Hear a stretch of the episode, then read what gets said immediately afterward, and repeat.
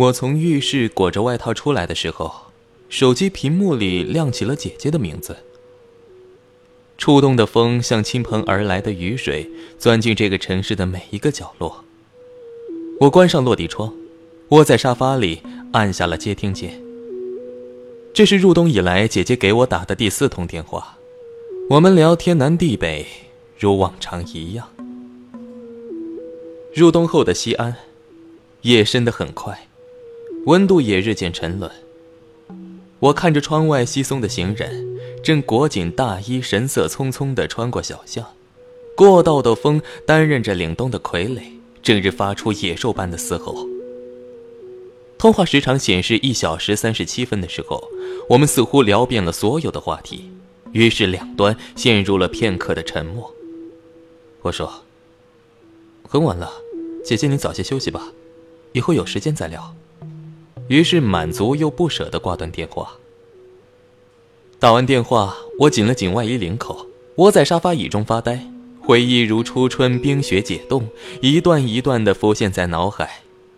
冬夜的风穿过窗子缝隙，钻进了我的袖口当中，我竟觉得有三分的温暖。打电话的时候，姐姐告诉我，她结婚的日子定下来了，在来年的二月。即便早就知道他们近两年的结婚打算，但听到这个消息的时候，我还是显得有些神色慌张。当陪伴自己这么多年的姐姐，即将去组建她自己的家庭。我们不分彼此的生活，终于要在世俗意义上被划出一条界限的时候，我还是显得有些无所适从。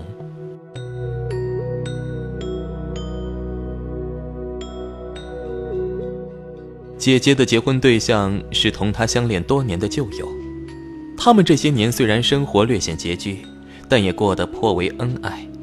三年当中，我和姐姐聊过很多次天儿。却几乎不怎么谈及他的感情，因为在他眼中，我永远都是一个孩子，永远都有不成熟的世界观和价值观。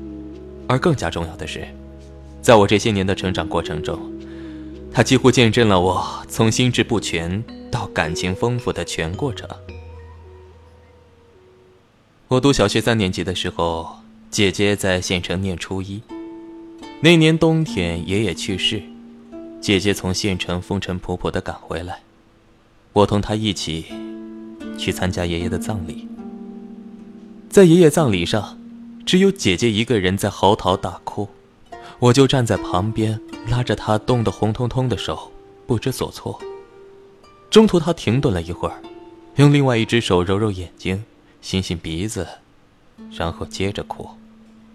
回去的路上，姐姐义正言辞的问我。爷爷对你那么好，为什么你刚才没有哭啊？我疑惑不解的盯着他，然后说：“我哭不出来。”那个时候，我只知道死亡意味着永远失去，却并不了解永远失去到底意味着什么。回到家里，姐姐用一个下午的时间让我明白爷爷去世。就意味着以后再也没有人给我买蛋卷，再也没有人给我坐小板车了。傍晚，我一个人躲在房间当中暗自流泪，那是我人生当中第一次觉得悲伤，也是第一次觉得世界的不真实。夕阳下落时，显得格外的昏沉。在那些年当中，姐姐除了三观成型比我早很多之外，成绩也好到可以甩我十条街，我一直觉得她是我当时认识的人当中一个极其优秀的存在，就像一座我无法跨越的山，坐落在我的整个童年和青春当中。我还记得他念初中那几年，英语成绩特差，每次放假在家的时候，他都一个人在房间当中默默背单词到凌晨，那是一段很长的记忆，几乎每个夜里醒来。我都会看见台灯昏暗的光透过缝隙当中，从姐姐的房间里传来。侧身继续睡的时候，我甚至能透过黑夜看见姐姐蜷在床头背单词的单薄身影。之后，姐姐的英语成绩在一个月之内提高了二十分，而她的体重也在那一个月当中暴减了十斤。后来，当我的英语成绩也像姐姐当初那样差的时候，妈妈尤为担心，于是让姐姐教给我秘诀。我按照姐姐曾经的方法，每晚背单词到凌晨，可一个月之后的统考成绩依然是一落千丈，丝毫没有回暖的迹象。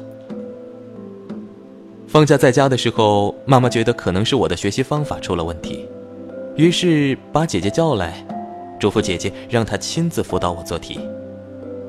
我低着头没有说话，可姐姐嘴里嘟囔，有些不耐烦。在对我翻过一个白眼之后，她转身进到我房间，在枕头下面翻了两大本漫画书出来。当她把漫画书拿到我妈面前，我第一次跟她翻脸，冲着她吼道。你有什么了不起的？我不要你教。我从姐姐手中夺回我的漫画书，一个人跑了很远，然后蹲在路边，毫无预兆的哭了起来。埋藏在心底已久的小秘密被毫无防备的公之于众，我年少的自尊被姐姐那种孤傲的优秀打，我年少的自尊被姐姐那种孤傲的优秀感击得是支离破碎。那件事情之后，我一整个假期几乎都没有同他讲过话。开学送我走的时候，姐姐一个劲儿的往我包里塞零食，我倔强的扭过头去不去看她。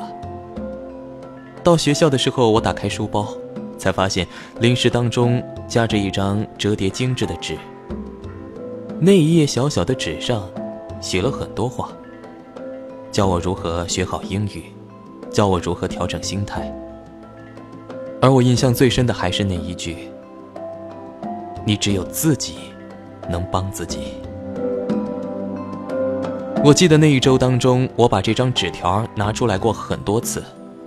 后来，他虽然没有让我的英语成绩提高多少，但的确也是那一段乏善可陈的生活当中最好的慰藉。我念初二的时候，姐姐正值高三。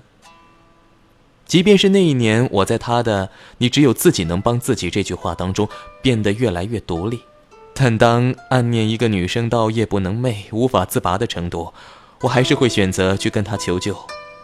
我想让他帮我写一份情书。我以为姐姐会以复习忙为借口拒绝我的要求，可她竟然出乎意料的答应了，并立马拿出纸和笔，开始龙飞凤舞的写。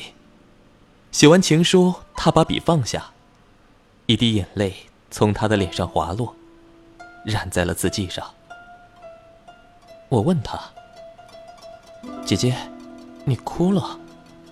他声音有些抽泣：“这是鼻涕。”然后一个人转身回到房间，而我拿着情书，高高兴兴的跑开。过了很久，我才知道。原来当时姐姐落下的真的是眼泪。她在高三的时候喜欢过班上的一个男生，后来表白，因为婴儿肥被拒，成绩也是一落千丈。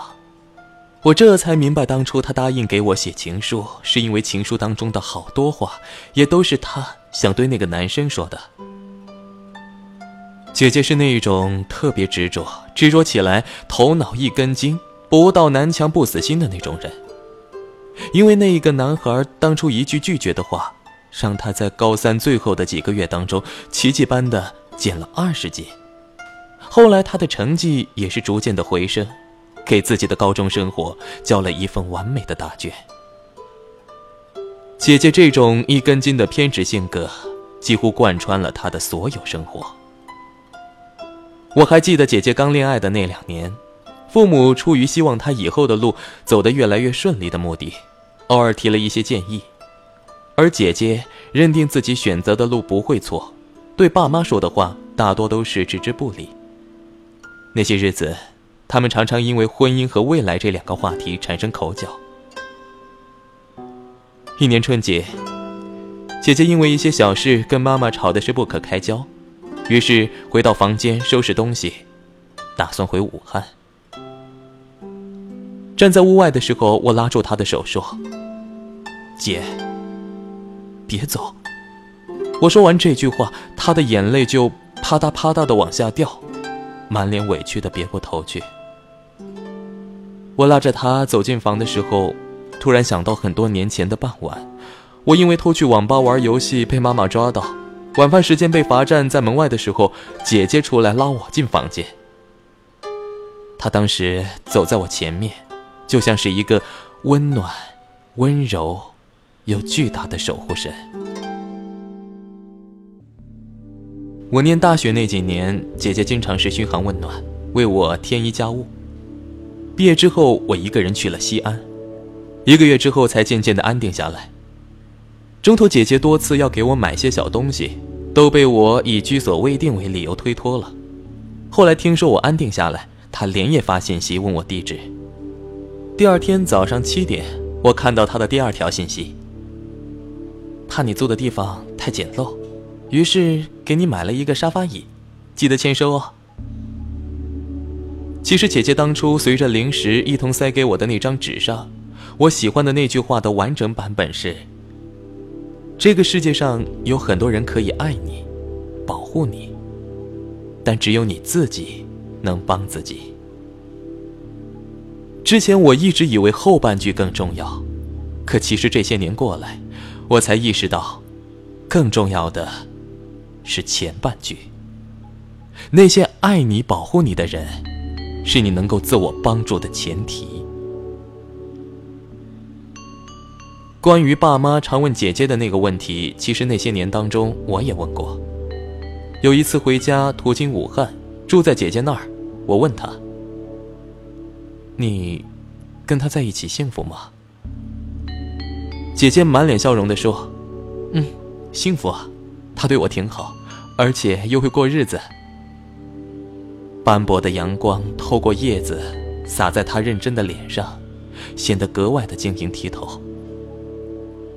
我说：“啊，那就好。”其实那时我说的就好，不是相信他对他有多好，而是相信姐姐自己选择的生活，无论如何她也会过得好。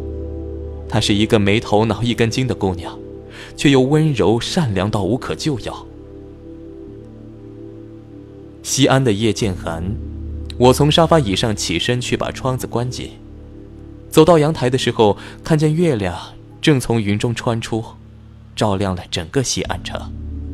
我突然觉得，姐姐也像这一盏月，亮在每一个温润如水的夜里，也温暖每一个天寒地冻的时辰。